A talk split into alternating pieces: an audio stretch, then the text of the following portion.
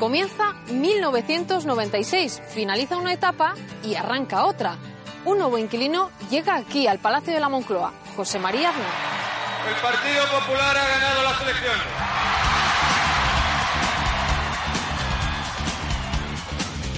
Seguro que sienta bien un trago de vino ahora.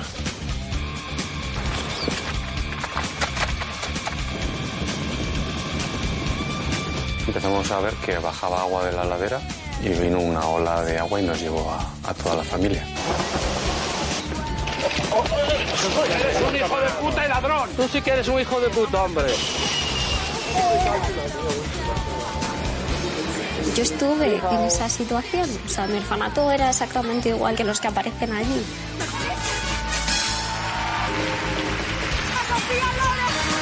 Que habrá alguien que no sabe todavía lo que es eso el Tamagotchi.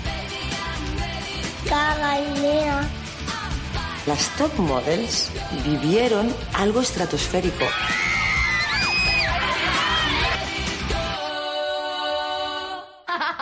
¿Y tú? ¿Dónde estabas entonces? ¿Dónde estabas en 1996? ¿Dónde estabas entonces cuando tanto te necesité? Te quiero defender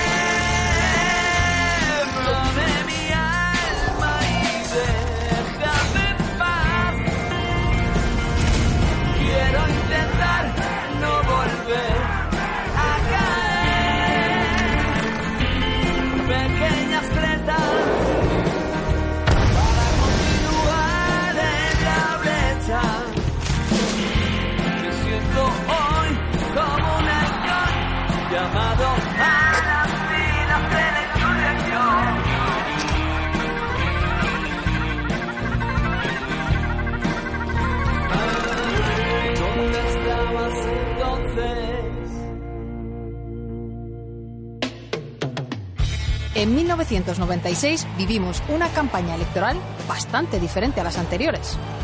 Quiero pedirle a Julio Iglesias que suba, por favor, Julio. Después de 13 años de gobierno, un país no crece nunca si no tiene un cambio. Yo no puedo olvidar lo que este país, a través de 13 años de proyecto socialista, ha conseguido. No lo puedo olvidar, no lo quiero olvidar, no lo voy a olvidar.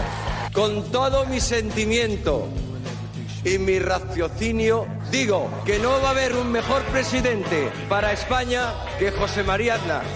Con énfasis, con cariño, con amor, llamar a este escenario a Felipe González.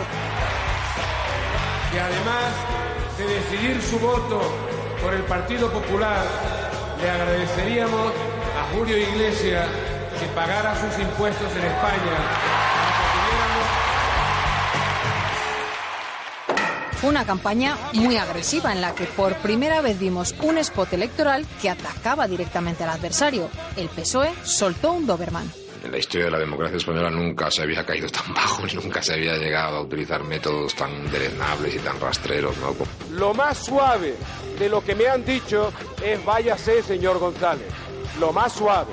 Han hecho una campaña arrogante, arrogante. que se van a despedir no tienen grandeza ni para saber despedirse cuando vayan a perder el poder.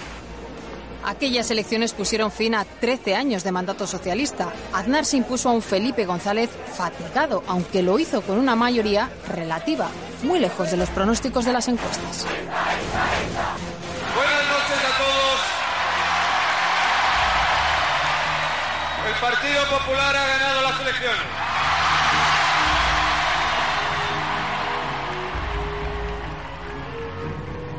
La victoria era esperada. Aquello era algo más que un cambio de, de gobierno. Encontraba por primera vez una alternativa de gobierno en, en el Partido Popular. Un gran partido de centro está dispuesto a tomar el relevo en el gobierno de España. Los grandes liderazgos eh, raramente dejan indiferentes a las, a las personas. Y en ese sentido es verdad que Aznar ha sido un personaje que apenas ha dejado eh, indiferente, indiferente a nadie.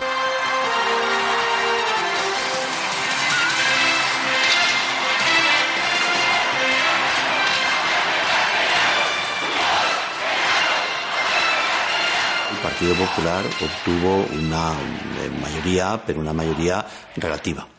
Y eso exigía tener que pactar.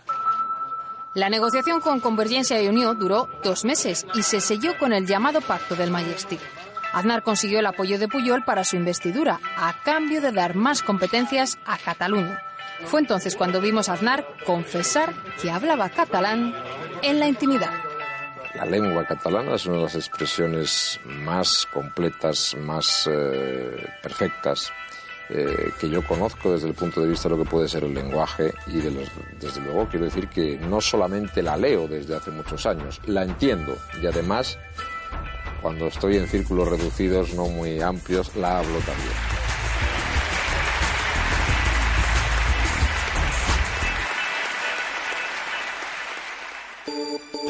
Y a mediados de los 90, un grupo de modelos había alcanzado el estrellato dentro y fuera de las pasarelas. Eran las top models. Las top models vivieron algo estratosférico. Pasaron a ser lo más esperado de cualquier fiesta que se preciaba. Ya no digo desfile.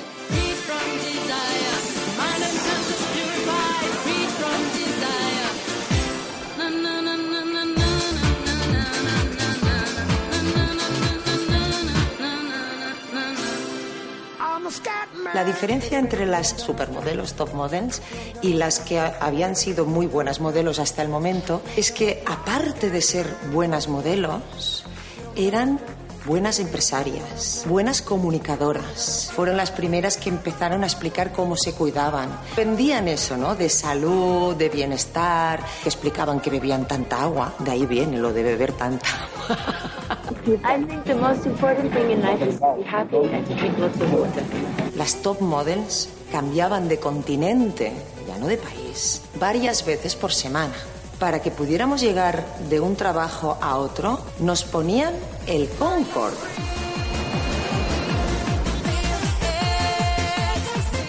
Estamos hablando de una época en que nosotras, las modelos, valíamos mucho más que la colección que se tenía que desfilar. La prensa no iba a hablar de una colección por maravillosa que fuera si no la llevaban las top models. Eso es muy fuerte. La moda es moda, hay un respeto por un trabajo hecho por un equipo, pero yo viví eso y eso fue así. Hablemos de Naomi Campbell, la primera modelo negra, top model, Cindy Crawford, Claudia Schiffer, It's quite exciting. Elk McPherson, una torre de tía impresionante con un cuerpo 10 que la acabaron llamando The Body, el cuerpo. Claro, imagínate qué impacto hacer Sports Illustrated, la revista más conocida de deportes en Estados Unidos con más suscriptores, con Elk McPherson, que ella, solo de estar así normal, estaba siempre estupenda. Yo soy muy fotogénica y muy puñetera, entonces yo sé cómo quedar bien en la foto, pero ella, sin pretender quedar bien, es perfecta, ¿no? Y además acabé ganando yo la portada, o sea que no nos podemos olvidar de Linda Evangelista porque quizás sería la modelo más conocida de la década de las top models, la más camaleónica, la más versátil, la que se atrevió a teñirse el pelo de todos los colores, a cortárselo de las formas más estrambóticas. Yo creo que fue la modelo que hizo que se acabara con el fenómeno top model cuando Linda Evangelista en unas declaraciones suelta la perla, lo digo, lo digo en negativo, de yo no me levanto de la cama por menos de 10 mil dólares, y lo decía en serio, y es que era verdad. Okay, I'm tired. Yo creo que ya habíamos llegado todos, o sea, el, el fenómeno top estaba tan explotado, eso fue ya eh, el fin, porque después empezó la etapa del grunge, de las Kate Moss y compañía, y se buscó justo el efecto contrario.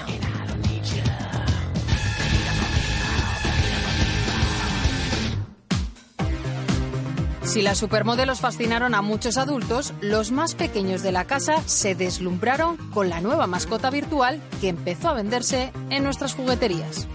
El Tamagotchi. No se preocupen por el nombre porque seguro que dentro de unas semanas todos lo pronunciaremos correctamente. Está de moda.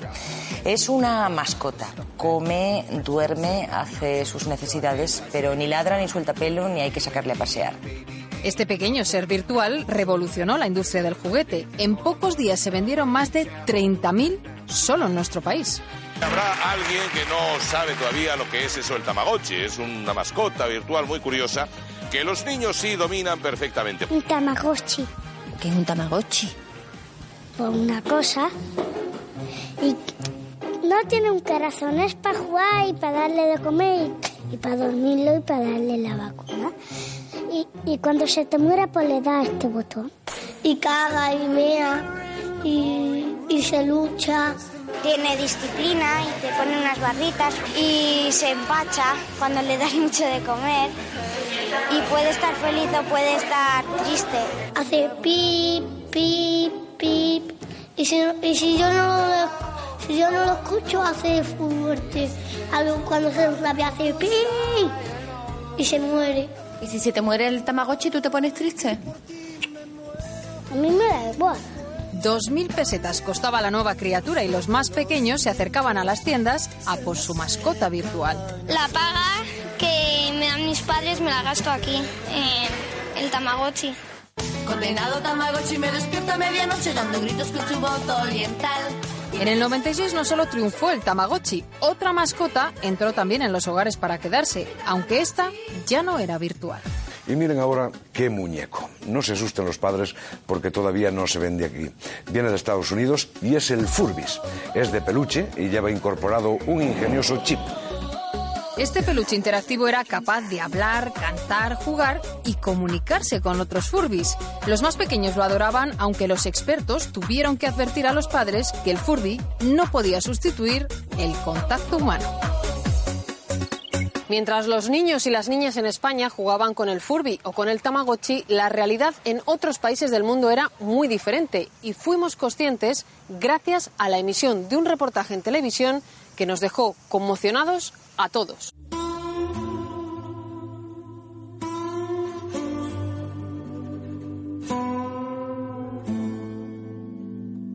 Habitaciones de la Muerte muestra la manera en que estos orfanatos son dirigidos y cómo estas niñas están sujetas a las condiciones más inhumanas.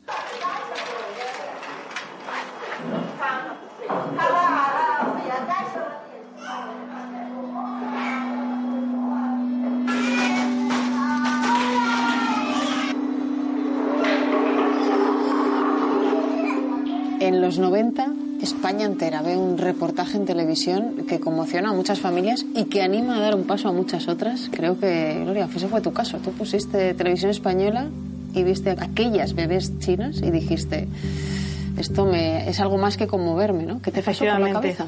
Pues dio la casualidad de que, bueno, esa noche me quedé viendo la televisión y, y coincidió que emitían el reportaje de, de los orfanatos de la muerte en Documentos TV y me quedé a verlo. Entonces eh, me impactó, me impactó muchísimo. O sea, fueron unas imágenes durísimas.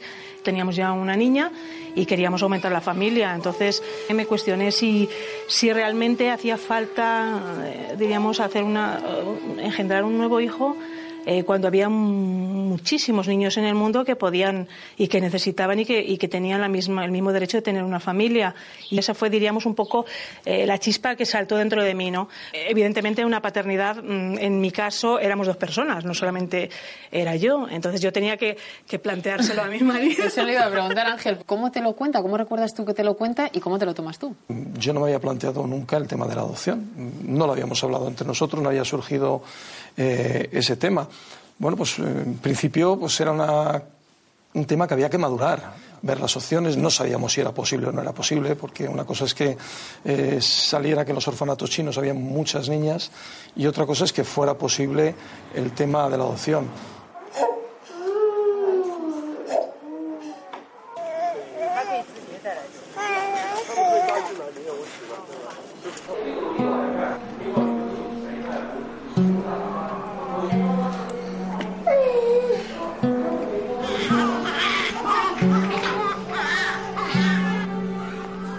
Irene, ¿tú has llegado a ver ese reportaje que te trae de alguna manera una historia tan especial que te trae? ¿Lo has llegado a ver? Sí, sí, lo vi, pues no sé si tendría 13, 14 años o algo así. es, es duro, ¿eh? Eh, sí, la verdad es que te remueve mucho, ¿no? Porque dices, yo estuve en esa situación, o sea, mi orfanato era exactamente igual que, el que, que los que aparecen allí. Entonces, sí que piensas un poco en cómo habría sido tu futuro en un orfanato de ese estilo. Desde ese momento en el que esa noche está Gloria desvelada viendo la tele hasta el día que aterrizáis en China y ya sabéis que va a ser posible este pequeño milagro, eh, ¿cuánto tiempo pasa?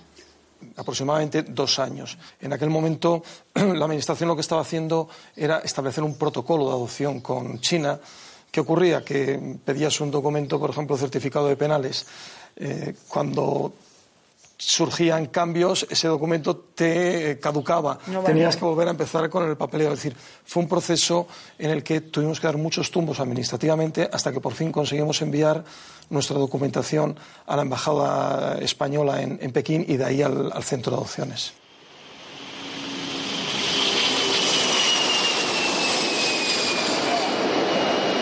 Ya estamos en China, en Pekín.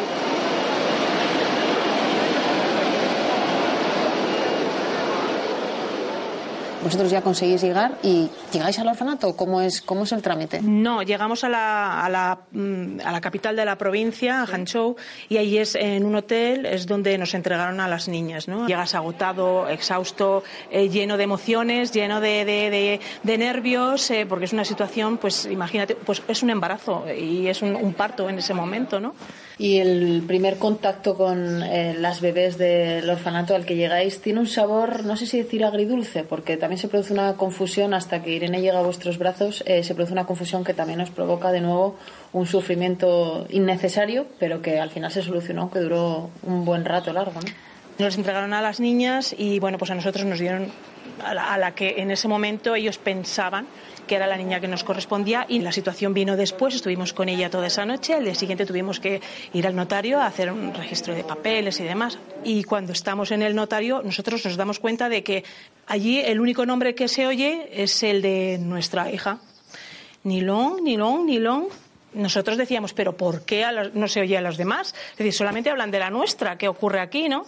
Se habían confundido y nos habían entregado una niña que, era, que no nos correspondía. Y, y Irene ha encontrado una explicación a esa confusión que tiene que ver también con la pronunciación y con el idioma, ¿no? Sí, mi hermana que estuvo allí me dijo que en el orfanato, por la zona donde se encuentra, eh, la pronunciación entre la R y la L, que es lo que nos diferenciaba a las dos, es muy, muy similar. Entonces es como la S y la Z entre el- los argentinos o Latinoamérica. Entonces es muy complicado el poder diferenciar eso. Así que debió ser esa, ese el motivo. ¿Tú tienes algún recuerdo de, de los días previos? Porque claro, con tan poquita edad, con 18 meses, hay quien dice, sí, te queda marcada la dureza de esa parte. ¿Tú tienes algún recuerdo? Conscientemente no tengo ningún recuerdo. Lo que tengo son fantasías, historias que yo me he inventado y me... Pero yo creo que reales como tal, no.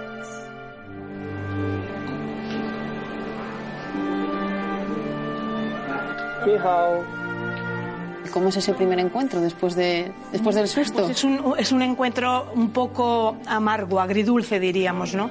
Porque, bueno, no- la verdad es que nos costó muchísimo el devolver a la niña. Eh, bueno, hicimos lo posible a través de la embajada para intentar adoptar a las dos. Eh, las leyes chinas no lo permitían, con lo cual, mm, bueno, pues tuvimos que desistir al final con el sufrimiento que supuso porque nos tocó llorar bastante, porque es muy duro y muy triste eh, que tú te haces a la idea de que realmente ya es tu niña y al día siguiente te la, te la llevan, o sea, te la, meten en un coche con cristales oscuros y te la llevan de nuevo.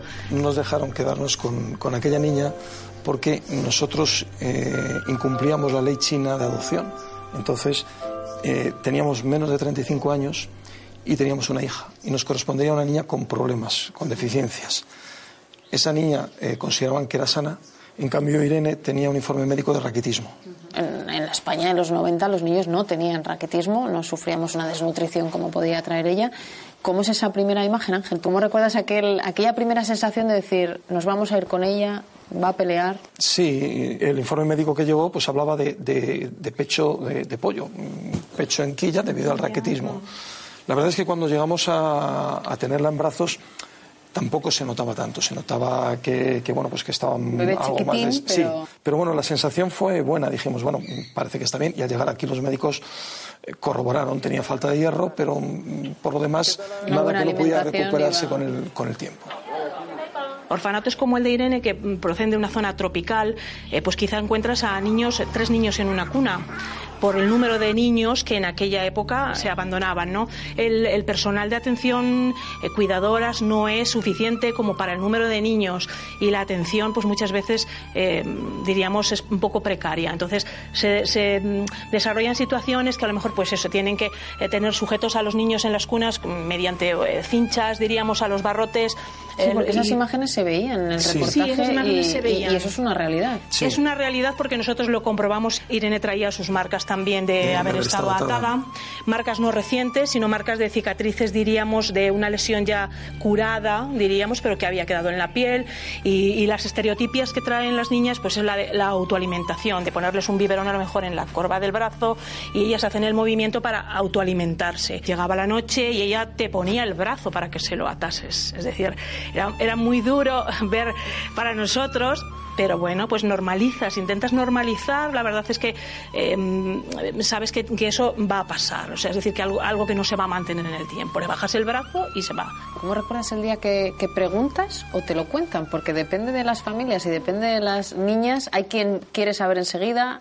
Hombre, en mi caso el tema de la adopción era evidente. Eh, los rasgos ya te, te dicen que esos no son tus padres biológicos, ¿no? Pero sí que es verdad que como desde el principio lo han normalizado mucho, siempre hemos tenido familias en casa o por teléfono porque mis padres ayudaban a las familias que querían adoptar, entonces es como que la adopción en mi casa siempre ha estado presente. ¿Ese recuerdo que ella tiene de que no hubo una conversación es así? ¿O, Sí, o- o pero, de pero ha alguna manera.? Ha habido momentos, Ha habido ha habido momentos, momentos. claro. Por ejemplo, yo recuerdo uno sentados en el sofá de casa viendo fotografías en el que salía Gloria embarazada de, de Aida. Entonces, eh, Irene pues podría tener cuatro años, no creo que tuviera más. Decía que ella quería ver la fotografía de Gloria embarazada de, Claro, de ella. algo le decía que. Claro, había, ¿dónde había que explicar el, el motivo, que ella nunca había estado en, en el vientre de, de Gloria, que ella había tenido otra madre que le había dado a luz.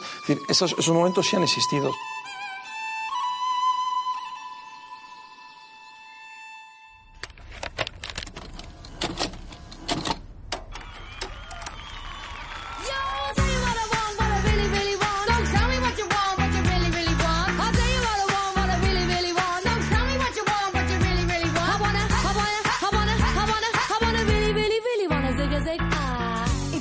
1996 yo era la directora de la revista Super Pop y en aquel año vivimos un fenómeno, yo creo que como nunca hemos vivido un fenómeno, porque no fue solo un fenómeno fan, fue mucho más allá. Llegaron las Spice Girls, llegaron las cinco chicas picantes de Inglaterra y arrasaron.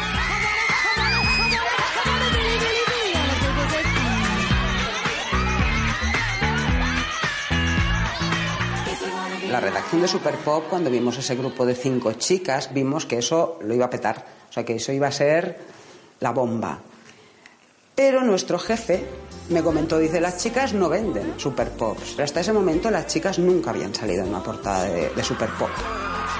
Alguien vio un hueco en ese mercado fan, no había imagen ni referente femenino para las fans, todos eran amores platónicos con cantantes masculinos o actores masculinos, y creó un grupo que pudiera abarcar todas las personalidades de las fans. Y si tú eras una chica más hip hopera, te gustaba Mel B, y si eras una chica más física y más exuberante, te gustaba Jerry, los prototipos femeninos estaban ahí y era muy fácil que todas las chicas encontraran uno. Bueno, voy a desmontar un mito, en realidad no eran amigas. Y seguramente tenían más edad de la que decían, porque cuando yo en aquella época tenía unos 30 años y yo cuando vi a Jerry Halliwell dije, esta chica más o menos de mi quinta, ¿eh? Eran un producto muy bien estudiado, muy bien lanzado y muy bien controlado. atrajeron a niñas, niños de 4, 5, 6 años que casi no sabían ni leer, pero querían los adhesivos, los pósters, las fotos. Atrajeron a las chicas adolescentes que veían en ellas algo aspiracional y atrajeron a jóvenes hasta los 20 años, que ya no es yo quiero ser, es yo también voy a ser así. Yo también voy a decirle a un chico, ¿tú quieres ser mi amante? Pues haz lo que yo te diga y si no, fuera. Y ese mensaje, claro, fue rompedor. Yo no me quiero casar porque yo te gustan mucho los chicos de España y quiero jugar con mis amigas. Y el fenómeno fan, yo creo que siempre ha sido ninguneado, incluso menospreciado. ¿no? A mí me decían cuando era directora de Super Pop, ¿cómo puede ser que estas niñas duerman mm, en la calle para ver a los Take That o para ver a las Spice o a los Backstreet Boys? Y yo les decía, digo, pues porque tienen 13 años. Hasta nuestros espectadores y espectadoras han tenido alguna vez 13 años, como se ve en estos vídeos que nos han hecho llegar.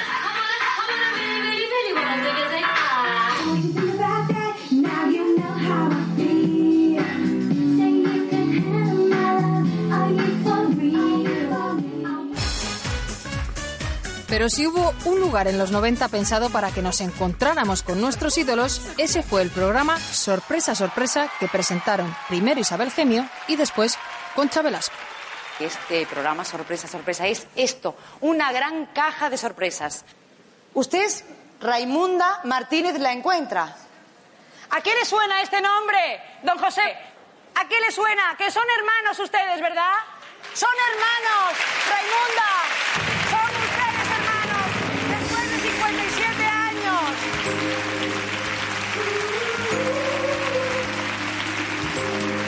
A ver.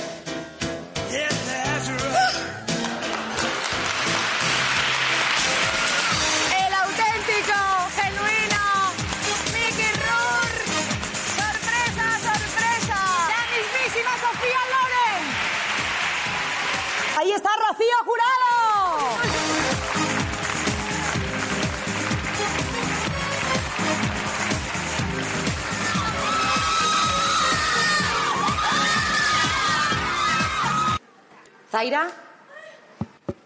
Zaira. Hola. ¡Sorpresa!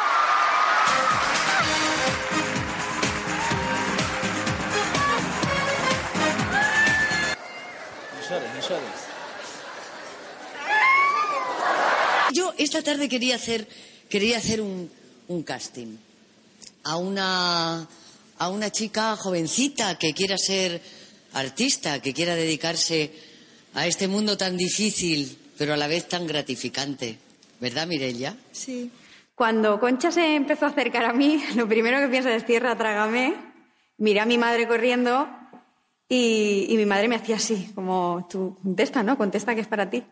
¿A quién te gustaría a ti cantar en este momento? Eh, Whitney Houston. Winnie Houston, ¿te gusta? Muchísimo. Sí. Pues coge el micrófono y dedícanos todo tu talento esta noche. Vale. Y empieza a sonar el guardaespaldas.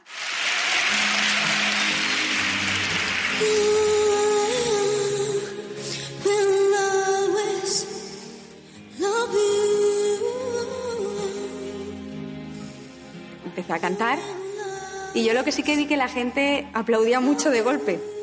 Y claro, yo, inocente de mí, pues pensaba que, digo, me está saliendo de lujo. Y no, resulta que estaba viniendo Winnie Houston por el lado. Bueno, pues imagínate.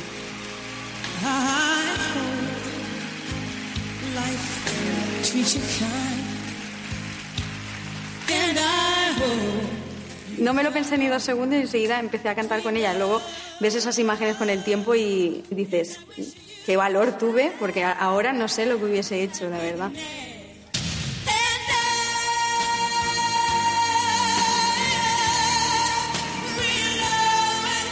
Pues estuvimos en el camerino como unos 15 minutos, pero a mí se me hizo súper corto. Me llevé un abrazo de ella gigante, de buen ratito, y las palabras que te dice siempre eran bonitas.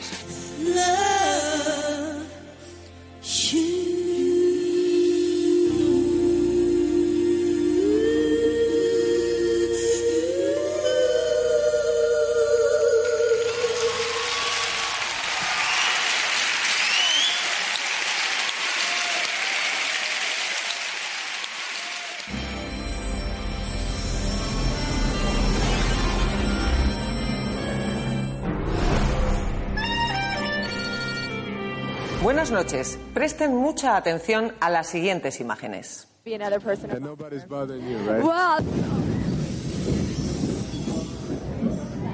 Era el preciso momento en el que estallaba una bomba en Atlanta, en el llamado Parque del Centenario, cuando tenía lugar un concierto de rock con miles de asistentes. Atlanta, que está inmersa en la celebración de los Juegos Olímpicos, vivió anoche una jornada de auténtico pánico y caos. Dos personas murieron y más de un centenar resultaron heridas.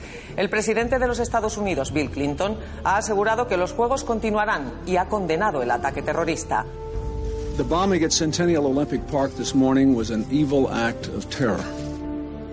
Aún se desconoce la identidad del culpable.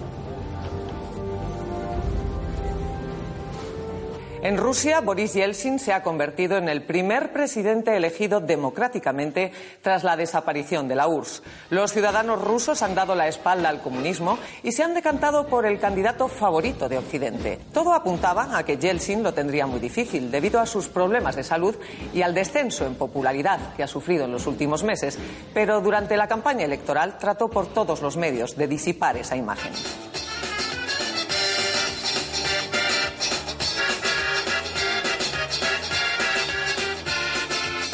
Dejamos a un lado la política. Científicos del Instituto Roslin de Edimburgo han anunciado el nacimiento del primer mamífero clonado a partir de una célula adulta. El animal en cuestión es una oveja y le han puesto por nombre Dolly.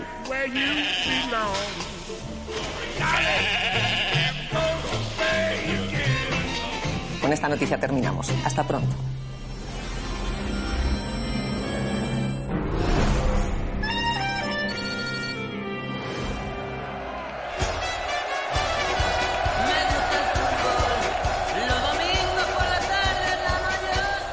La temporada 95-96 de la liga tuvo una particularidad. En vez de 20, había 22 equipos compitiendo en primera división debido a un fallo administrativo.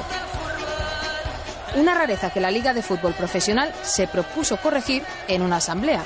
Una asamblea que empezó con una bronca monumental. Cuando quieras, cuando quieras. El presidente del Atlético de Madrid, Jesús Gil, se enfrentó al del Compostela, José María Caneda, pero el puñetazo se lo terminó llevando su acompañante, José Fidalgo. Eres un hijo de puta y ladrón. Tú sí que eres un hijo de puta, hombre. Gil no lo vuelves a utilizar en tu puta vida. Te has faltado a los, a los votantes de Marbella. Quieto, presi, quieto, quieto, joder. Gil se quejaba de unas declaraciones que había hecho Caneda en las que llamaba tontos a sus votantes de Marbella, aunque lo cierto es que el intercambio de insultos entre ambos era algo muy habitual. Han insultado a toda la gente de Marbella, el hijo puta este que es un ladrón. Señor Caneda ese hace lo que hace siempre, el indio. En ningún momento hemos- nos hemos disculpado porque creo que cuando hay unos ataques tan fuertes, eh, simplemente darnos un apretón de manos creo que es ridículo, ¿no? Hombre, yo estoy entrenándome todos los días, piénsalo, estoy muy fuerte. Y he, he- he pegado un viaje bien, claro, porque era para repeler. Un mes después de este bochornoso episodio, Jesús Gil llegaba al palco de la Romareda para ver a su equipo disputar al Barça la Copa del Rey. Se jugaron 90 minutos agónicos en los que ningún equipo logró imponerse y el partido se decidió en la prórroga con un gol de cabeza de Pan. Ahí en el lateral del Atlético de Madrid. El balón y el gol. El gol del Atlético de Madrid que acaba de marcar Pantic en el minuto 12 de la primera parte de la prórroga. Pegué un grito en el palco. que Yo sé que su majestad eh, se, se- se sorprendió. Yo tuve, majestad, no pasa nada. Con esa victoria el Atleti se situaba a un paso de lograr algo con lo que solo había soñado hasta entonces, el doblete. La expectación era máxima. La afición rojiblanca agotó todas las localidades seis días antes de que se disputara la última jornada de liga. Eso estoy aquí. A ver si de golpe y porrazo abre y venga.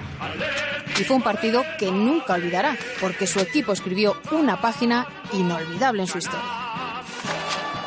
Neptuno fue tomado por los rojiblancos y la fiesta se prolongó durante varios días.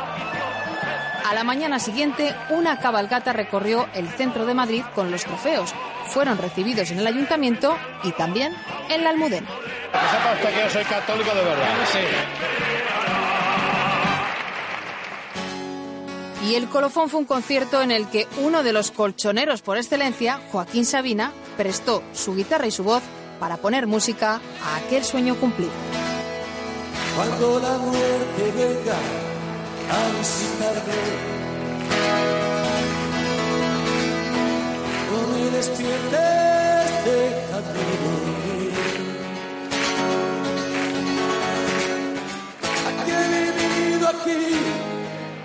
Quedarme con el Atleti de Madrid.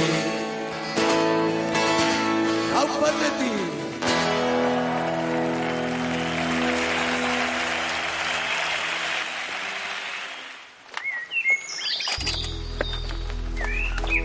En 1996 descubrimos además una faceta del entonces príncipe Felipe totalmente desconocida. Se puso a presentar un programa de televisión, La España Salvaje. Fue toda una sorpresa verle pasar del vino en copa al vino en bota. Todavía estoy un poco más. Sí, hombre, traiga. Ah, Es que seguro que sienta bien un trago de vino ahora. Sí, es un vino bueno, es un vino de la zona. Está buenísimo. ¿eh? El príncipe Felipe recorrió los parajes españoles de todas las maneras imaginables y nos enseñó sus dotes tanto para la cetrería como para el bareo de la encina. La caída de la bellota es un acontecimiento de singular importancia en España. El programa pretendía despertar nuestra conciencia ecológica. Ahí va. Una causa que el príncipe de Asturias quería abanderar en persona. Mira, mira, rodar, rodar eso de ahí. Mira el oso cómo está comiendo con una delicadeza pasmosa.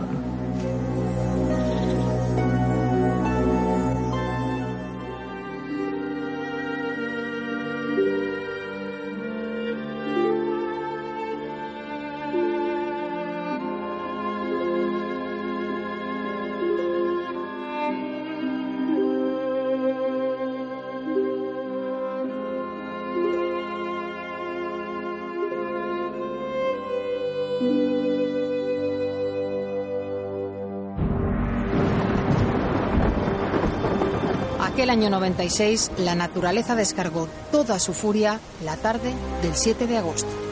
Una fuerte tormenta en la pequeña localidad de Viescas, en Aragón, produjo una riada que arrasó el camping Las Nieves, dejando 87 muertos y 183 heridos.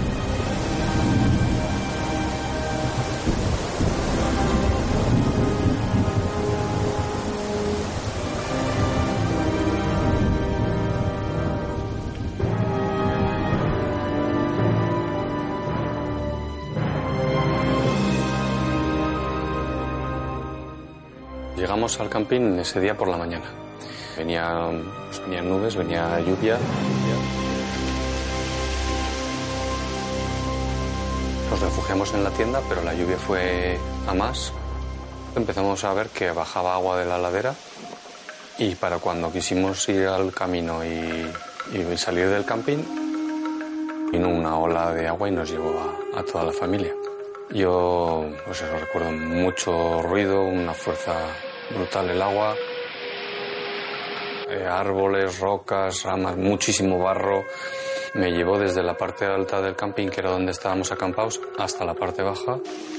Pude agarrarme unas ramas que estaban al borde del cauce del, del barranco y me ayudaron a salir unos, unas personas que por allí estaban. Claro, también coincidió que fue justo al anochecer, así que se hizo de noche enseguida. Favoreció todo que, pues, que la gente estuviera muy desorientada, no sabían qué pasaba, dónde ir, fue un poco caótico. Tenemos en este momento comunicación directa con Viescas. Bueno, hay en estos momentos mucha confusión y mucho nerviosismo por parte de todos. Unos dicen que se han sido 12 los muertos, pero en realidad casi no se sabe claro lo que está pasando. Llegamos eso sobre las 3 o las 4 de la mañana, pues a las 6, 6 y media de la mañana, todavía no había amanecido, eh, ya estaba descargando féretros.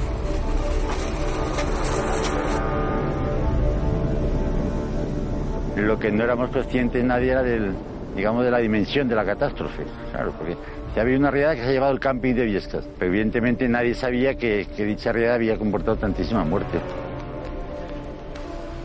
Me he venido ahora porque no puedo dormir. Me he echado a la cama y me... y me- y me- porque de verdad, no tengo a ningún familiar, pero me da una pena enorme. Mis familiares aparecieron de los primeros y un hombre que estaba allí, que me imagino que sería el psicólogo del hospital o algo así, eh, vino a comunicarme la mala noticia. Es mucho más dura, pues te- en el momento te lo dicen y te quedas tan en shock, tan que no te lo crees, no sé, que la mente es como que si se bloqueara. Mi marido está muerto, ya lo he encontrado aquí. Pero a mi hija no la encuentro por ningún sitio, ni está aquí en el tanatorio, ni está en los hospitales. Porque a mi marido ya no lo tengo, pero a mi hija la quiero. Por lo menos con vida. Era la primera vez que intervenían psicólogos en una catástrofe, entonces, claro, ninguno teníamos ninguna formación previa en catástrofes, ¿no? Ninguno. Sobre todo es importante trabajar el aspecto de no crear falsas esperanzas. Frases como no se preocupe, usted verá que todo sale bien, pues no. Pues claro, la fase de reconocimiento inicialmente se hacía con el, delante del cadáver. El ver cadáveres, el, el dolor de las familias, eh, te cala. Y, y claro que sales, tú mismo sales traumatizado de ahí también. Siempre hablamos de las víctimas, las víctimas directas, pero claro, los voluntarios los, no estaban preparados psicológicamente para lo que se encontraron y también lleva su carga. Yo estuve 48 horas del tirón. La intensidad de esos momentos, el, el impacto de esas vivencias es eh, abrumador. El sentimiento de culpabilidad de muchos de los afectados era terrorífico, porque había señores que habían perdido a su esposa porque se, les había resbalado de la mano. Te estaba golpeando una corriente de agua que se llevaba por delante rocas de 20 toneladas, caravanas, coches. ¿Qué brazos pueden aguantar ese empuje? No sé si lo hicimos bien o mal. Nosotros intentamos ayudar de la mejor manera posible al mayor número de personas posibles. Meses después de la tragedia, se abrió una comisión de investigación para averiguar lo ocurrido. Tanto la Diputación de Aragón como la Confederación Hidrográfica del Ebro argumentaron que había sido un desastre natural y fortuito, así que todas las miradas se centraron en el dueño del camping y en la licencia de esas instalaciones. Yo os puedo garantizar que toda mi vida, todo mi sacrificio, todos mis ahorros, toda mi mujer, mis hijos, hemos entregado allí todo lo nuestro y allí lo tenemos y allí está. No sé si bien o mal o vale mucho o no vale nada, pero mi vida y la de mi mujer y la de mis hijas está allí. Pero la investigación dio un giro cuando se descubrió que 10 años antes un técnico de la Diputación había emitido un informe contrario a la ubicación del camping en ese barranco. El estudio no se tuvo en cuenta y el gobierno aragonés autorizó esa licencia. Un cono de deyección de un barranco es una zona inestable y entonces hay que estudiar muy bien qué es lo que se hace en. Usted en ese momento era técnico de la Diputación General de Aragón. Sí, soy ingeniero de montes y yo llevo 11 trienios ya de... ¿Y a usted no le, consta, no le consta si ese informe se incluyó o no finalmente? Parece que no, o pues no lo tuvieron en cuenta, estimaron que no era oportuno. El informe era de la propia administración.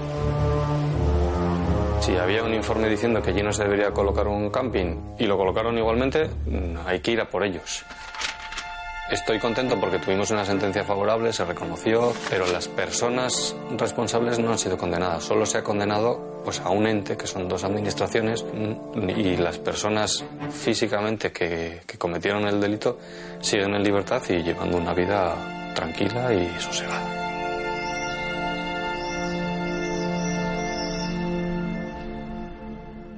Además de la tragedia de Viescas, otro suceso abrió durante mucho tiempo los informativos del año 96, el caso Arni, un pub de Sevilla en el que la policía desmanteló una red de prostitución de menores que operaba en varios locales de la ciudad. Yo conocía a un cliente que, que tenía predilección por acostarse con, o sea, no con un menor, sino con los menores, o sea, que le gustaba, que le gustaba irse con los menores. Y entraban los chavales, los fines de semana normalmente es cuando iban los menores de los pueblos de alrededor y de la provincia de Cádiz. Iban los menores, chavales que ni te los imaginas, mm, se hacían un cliente y se iban y ya no volvían hasta el día siguiente. Yo era el que vendía la sábana, vamos. Yo al estar en la barra, mi, mi- mi ocupación era servir copas y cuando venía un cliente me decía, dame una sábana, se le daba la sábana, me daba las mil pesetas y punto. Por los rumores de nombres que aparecen en los medios de comunicación. ¿No cree que ya ahora de levantar el secreto del sumario, por favor? ¿Me podría responder? El caso se convirtió en un auténtico escándalo cuando, tras levantarse el secreto de sumario, se confirmó que la jueza instructora había tomado declaración a varios famosos. Están diciendo muchos nombres y nombrando a gente que, que se suponen que son mariquitas y los quieren implicar de momento. Hasta que no se sepa la verdad, no se debe de hablar de personas que pueden ser verdad y pueden ser mentira. Y ahora el perjuicio para esa persona que... Lo cierto es que prudencia hubo muy poca y durante 26 meses, el tiempo que tardamos en conocer la sentencia, muchos de ellos fueron señalados en un juicio público y mediático como pocos se recuerdan.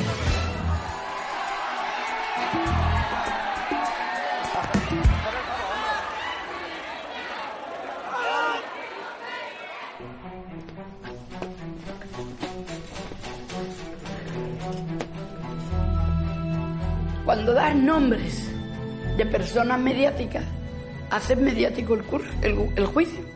A lo que sea, los nombres es lo que lo hicieron mediático y sobre todo el clima que se creó.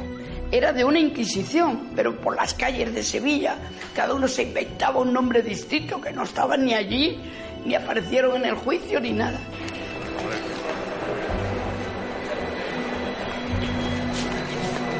Quítate, quítate.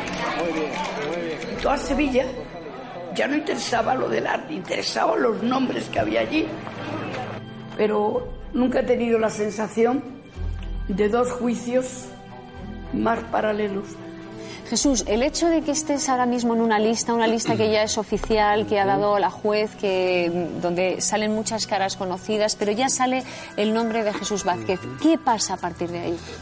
Lo que pasa de todo el caso Arni conmigo es que un chaval eh, acusado a su vez, o vamos, o declarado prostituto con antecedentes o con lo que sea, me da igual, eh, dice cosas sobre mí que no son verdad y las mantiene. Y entonces hay que enfrentarse en un juicio porque realmente es que no hay ninguna prueba, por lo menos en mi caso, y creo que en el de más gente, que demuestre que eso es verdad. Todo eso es una gran mentira. Pues todo eso dio un juicio mediático que causó mucho daño a mucha gente, pero que al final absolvieron a unos y condenaron pues, a los que estaban en el ámbito del arte. Hubo absoluciones y condenas, pero hasta que se conoció la sentencia pasaron nada menos que dos años. 32 de los 49 acusados han sido absueltos, entre ellos los nombres más conocidos. El tribunal subraya la falta de credibilidad, convicción y las contradicciones de los menores que denunciaron el caso. Esta es la sentencia de uno de los juicios más morbosos de los últimos años.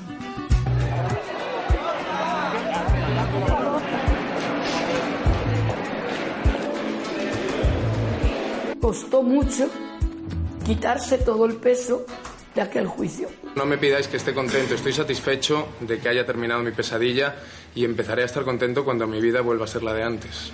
Mm, El vaso roto, roto está, ¿no? Desde primera hora. Pero lo que sí te queda es esa alegría de, de que se haya dicho, mm, pues, como se tiene que decir, que es la ley la que lo dice, ¿no? Soy inocente.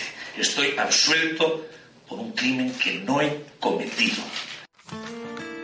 Poca repercusión tuvo la sentencia porque ya no estaban en la condena, no estaban las personas más mediáticas, sino que estaban todo un grupo de gente que eran desconocidos para la sociedad. Es verdad que celebraron el final de todo un proceso que los había agotado y dolido mucho. Nadie le compensa de los artículos que hicieron, de las barbaridades que se dijeron.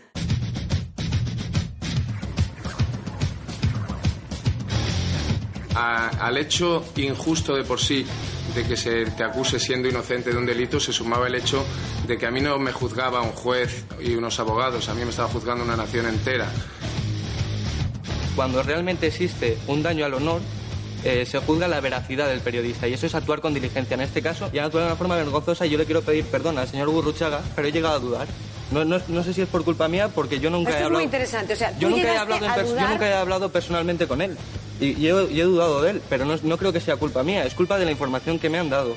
Se han regocijado, han habido escarnio, linchamiento y era noticia de abrir telediarios. Cuando éramos presuntos inocentes. Sí hemos sido noticia nacional. Una vergüenza nacional. Vergüenza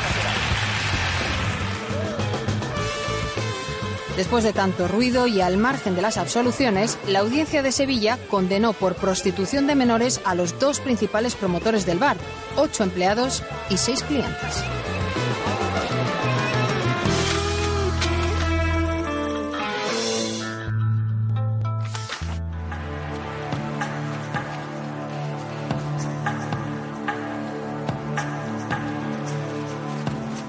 Había tenido un día de perros y sospechaba que la noche no iba a ser menos dura.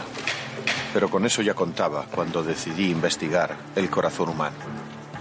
Era el precio del que se arriesga a meterse en la boca del lobo.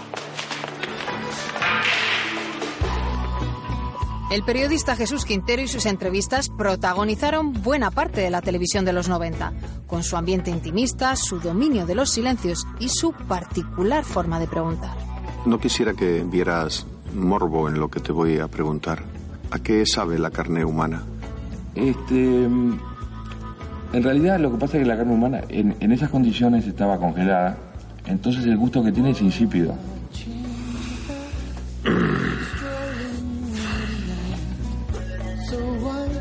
Quintero conseguía incomodar a los personajes más famosos. ¿Usted se agacharía a coger una peseta? Uy, cuando era pequeño me agaché un montón de veces, no por una peseta, sino incluso por dos reales. Y ahora también, y ahora también. Yo le tengo bastante respeto al dinero. ¿Tiene hucha? Sí, claro, tengo un banco. Es una hucha enorme. Ah, su dinero lo pone en su banco. Por supuesto. Ah, Está más seguro. ¿Ah, sí? Claro. Por su mesa también pasaron algunos personajes de la política que recibían preguntas a las que por entonces no estábamos muy acostumbrados. ¿Cuánto gana usted? Ahora, pues el sueldo que tengo en la Unión General de Trabajadores que está en torno a las 200.000 pesetas. ¿Y de eso vive? Sí, sí, claro, por supuesto. ¿Y no tiene patrimonio? No tengo patrimonio. ¿Usted colabora con ETA? Bueno, no se lo voy a decir. No se lo voy a decir porque naturalmente si colaborase con ETA y me lo demostrase en este momento no estaría hablando con usted. ¿Cuesta llegar al comunismo siendo hijo de militar y nieto de guardia civil? ¿Cuesta?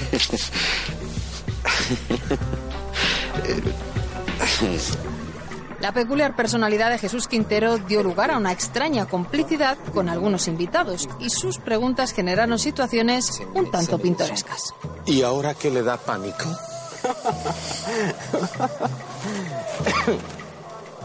El diablo. Creo que existe el diablo. ¿El adulterio le parece emocionante? Es que la mujer es tan bonita, es tan bella, es tan hermosa, es tan atractiva. Es una tentación tan fuerte. ¿Qué echa de menos de su país? Me gustaría que me contestara en inglés, Mr. Johnny Lane. ¿Qué de menos? Contéstame en inglés. En inglés. Sí. Well, um, not anything in particular. Venga, mono. Lo conocí en un tablao, una noche de fiesta, y lo tomé por un gitano rubio. Cosas más raras se habían visto. Alguien me dijo que no era gitano, sino un guiri de California, recriado en las cuevas del Sacromonte de Granada. Se llamaba Mr. Johnny Lane, aunque los flamencos lo habían bautizado como el pollito de California. En la década de los 90, un grupo de jóvenes directores irrumpió con muchísima fuerza en el cine español y marcaron un antes y un después. Muchos recordaréis este edificio donde vimos colgados a Santiago Segura y Alex Angulo.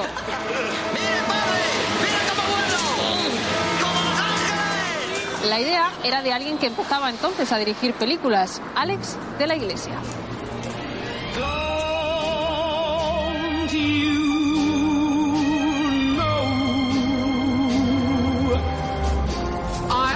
Fallen in love with you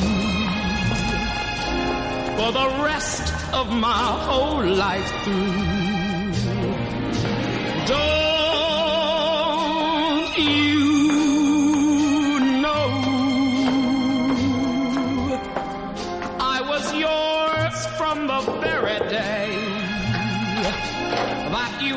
happen to come my way.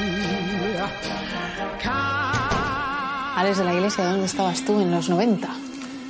Bueno, en los 90 estaba empezando a hacer cine, eh, que me imagino que estaría en Bilbao, angustiadísimo. Eh, ¿Ya sufrías? sí, sí, claro, mogollón. Recuerdo que cuando empezamos a hacer películas, pues nos trasladábamos a Madrid como si fuera aquello un- una expedición, ¿sabes? Como Livingstone. Acción mutante. La sociedad nos trató como mierda y ahora les vamos a dar por el culo.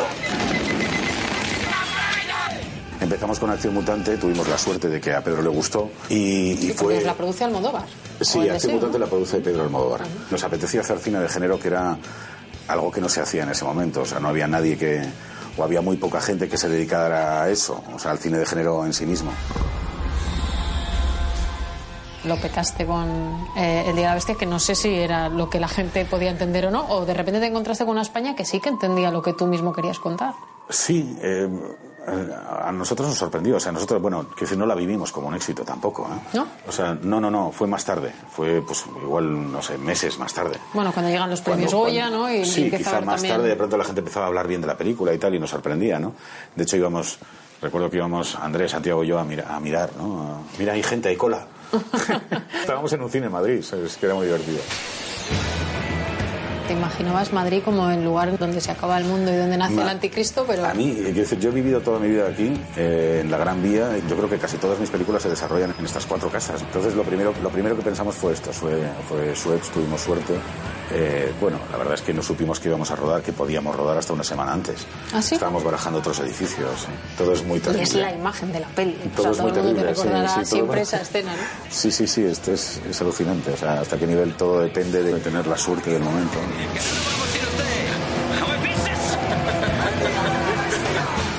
Yo cogí vértigo rodando esto. Bueno, es la primera película con efectos digitales en España, El Día de la Bestia. Entonces, eh, queríamos hacer un, pues es una superposición clásica y tal, y había que tirar para un plano subjetivo una cámara desde arriba. Claro, no calculamos, de pronto nos damos cuenta de que hay un montón de neones, no solo este, sino los de abajo. Y entonces la distancia para que la, la cámara cayera limpia, en caída libre, igual eran seis metros. O sea, había que lanzarla... Entonces yo tengo desde aquí un recuerdo legendario para, para Reyes Abades, que fue el director de efectos especiales de la película, ¿no? Y Angelito, ¿no? uno de sus ayudantes, le recuerdo andando por una barra de hierro seis metros con una cámara Mitchell de 20 kilos y colgándola de un cable, ¿no? Cuando yo vi eso, cuando vi a Angelito ahí, y pensé, terror. sí, sí, cuando lo vi, dije, mm, me muero. Y que era inspiración eh, sobre todo americana, porque se ha publicado muchísimas veces que donde el espejo donde mirabais esa generación de jóvenes cineastas era más Estados Unidos, Sí, yo porque estaba, aquí no se más cerca hacía. de, yo estaba más cerca del primer Peter Jackson o de, ¿sabes?, de Car- John Carpenter que de Pilar Miró. En realidad lo que nos gustaba a nosotros, lo que nos atraía era el contraste, o sea, la contradicción. Lo divertido era em, situaciones cotidianas en un entorno demencial.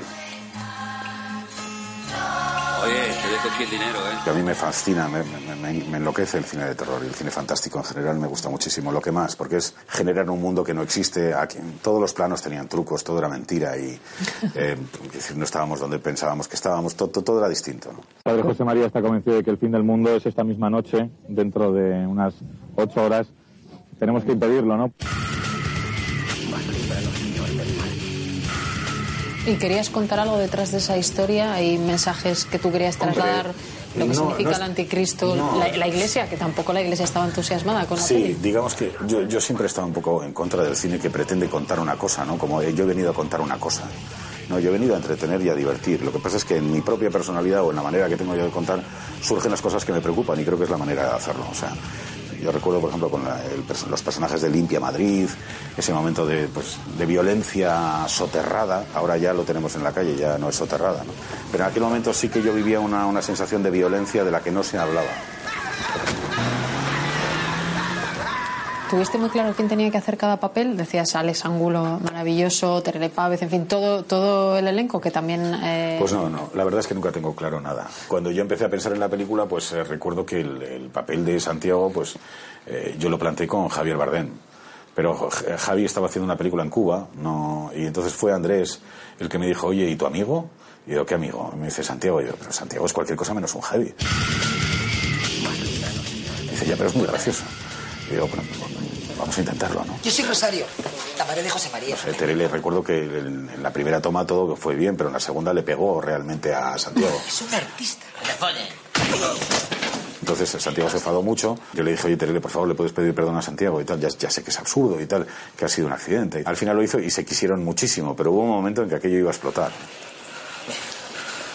Alex siempre era una persona que no solamente irradiaba esa especie de, de alegría que tiene que llenar un rodaje, sino que facilitaba precisamente con esa alegría que nadie se enfadara. O sea, era como de mal gusto estar enfadado, porque eh, estaba Alex siempre de buen humor. De acción cojonudo, ¿eh? Para ir al cine con las palomitas y la Coca-Cola.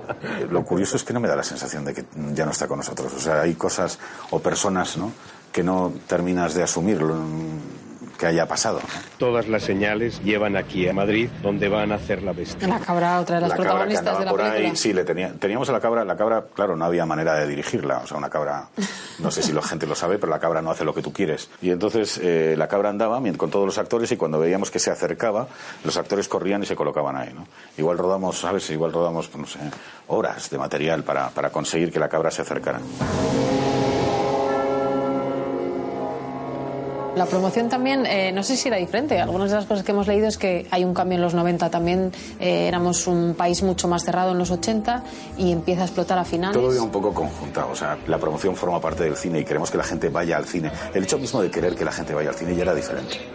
O sea, no, no estoy diciendo que no quisieran ir al cine, pero no era lo más importante. No era una cosa de la que tú te, te- te sentías orgulloso. Te sentías orgulloso de los premios y del reconocimiento de la crítica especializada. De hecho, en algún momento yo recuerdo que la gente decía, no, es que esa película va mucho la gente. Entonces, ¿y eso qué problema hay? Pasamos de los Almodóvar y grandes nombres del cine a otros jóvenes que irrumpisen la escena. Algunos Sí, llevabais más tiempo, estás más intermedio. Medem, sí. Medem, Urbizu. eh, y luego aparece también Amenábar. Eh, y vais como encadenando una generación con otra e incluso van produciendo películas vuestras y eso hace que toda esa década sea una década muy buena ¿no? para el cine español. Para mí el origen de todo es Colomo y Trueba, que, que plantean un nuevo tipo de comedia que coincide con la movida, digamos. Y el, el el mayor exponente de eso quizás sea Almodóvar, ¿no? Como la, un nuevo tipo de comedia y un nuevo tipo de humor. Pero lo que no había es un cambio de género.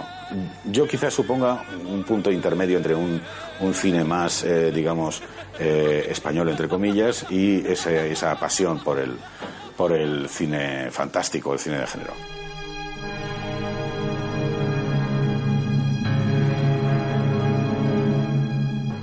Ya luego, por ejemplo, cuando, cuando surge a Alejandro haciendo tesis, es que es el cine de género en sí mismo, seco, ¿sabes? Es como una película americana. Y eso pensábamos que no se podía hacer, ¿no? Los 90 dejan también eh, la aparición de mujeres dirigiendo películas que ahora, aunque no es masivo, es más habitual, pero desde luego en los 90, eh, ¿cómo lo vivisteis eso? No se planteaba, o sea, yo estoy muy acostumbrado a trabajar con, con equipos en los que haya muchísimas mujeres. Claro, pero en ese, en ese momento dirigían. Sí, yo, por ejemplo, por eso te digo que es que yo estaba acostumbrado a ello. O sea, Gracia Crejeta, Chus Gutiérrez, o sea, desde el principio, ¿no? Chus estaba conmigo. Eh, recuerdo que hablábamos y estrenábamos casi de manera consecutiva las películas, ¿no? Lo que sí notaba, por ejemplo, es que con el cine de Isabel, de Isabel Coixet, se internacionalizaba más. O sea, Isabel fue la que de pronto abrió eh, su cine a, a un ámbito internacional y ahora, bueno, sus películas son en inglés y, y en ese sentido sí que, sí que cambió las reglas del juego. Se produce un, un efecto curioso y es que varios venís de, de De Euskadi. Berlín. Además nos conocíamos todos, nos, nos conocíamos todos del Festival de Cortos de Bilbao. Ah, sí. Sí, sí, sí. Todos decíamos, qué loco está ese. Sí, Eh, no, ese está más loco. No tenemos nada que ver, pero éramos muy amigos. Seguimos siéndolo. El momento, no sé, hay un momento en el que Medem estrena Tierra, eh, Juanma hace La Madre Muerta, eh, luego vino Airbag. O sea, hubo un momento de mucha efervescencia muy divertido, muy, muy divertido. Eh, han pasado varias décadas. Uno cuando se hace mayor cambia. Engorda. Bueno, no, yo era más gordo antes. Bueno, no lo sé. Eso es Soy como un acordeón. ¿no? Eh, cambia su mirada, eh, tienes varias hijas, eh, no sé, eh, ¿tu interés sigue siendo hacer el mismo tipo de cine o no? Eso... No hay, no hay avance y no hay madurez. Eso es algo que he descubierto. O O sea, no creo que sea una persona particularmente madura. Soy un poquito perro apaleado, digamos. O sea, sí que me han dado y entonces sé reaccionar a un golpe. Eso sí que he aprendido, ¿no? Digamos que hay una cierta maldad que he aprendido. Pero lo que es el talento, lo que son las ganas o la ilusión, se mantienen exactamente iguales. Quizá hay más cansancio, y eso también supone una manera diferente de, de hacer, pero a la hora de rodar no. No creo que la madurez haga mejores películas, ¿eh? pero sí que las hace diferentes. 1996 fue el año de la victoria de Aznar y al año siguiente escuchamos una frase que se convertiría en todo un lema. España va bien. España va bien. ¿Por qué no? Porque hay algunos que esto no lo acaban de entender. España va bien. Aquí, aquí lo tengo.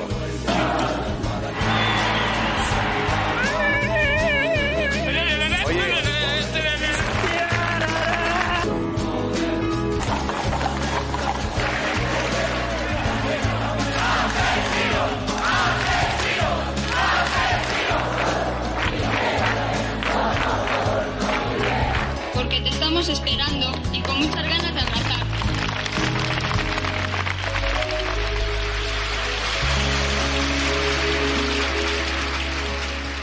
¿Dónde estabas entonces? ¿Dónde estabas en 1997? ¿Dónde estabas entonces cuando tanto te necesité?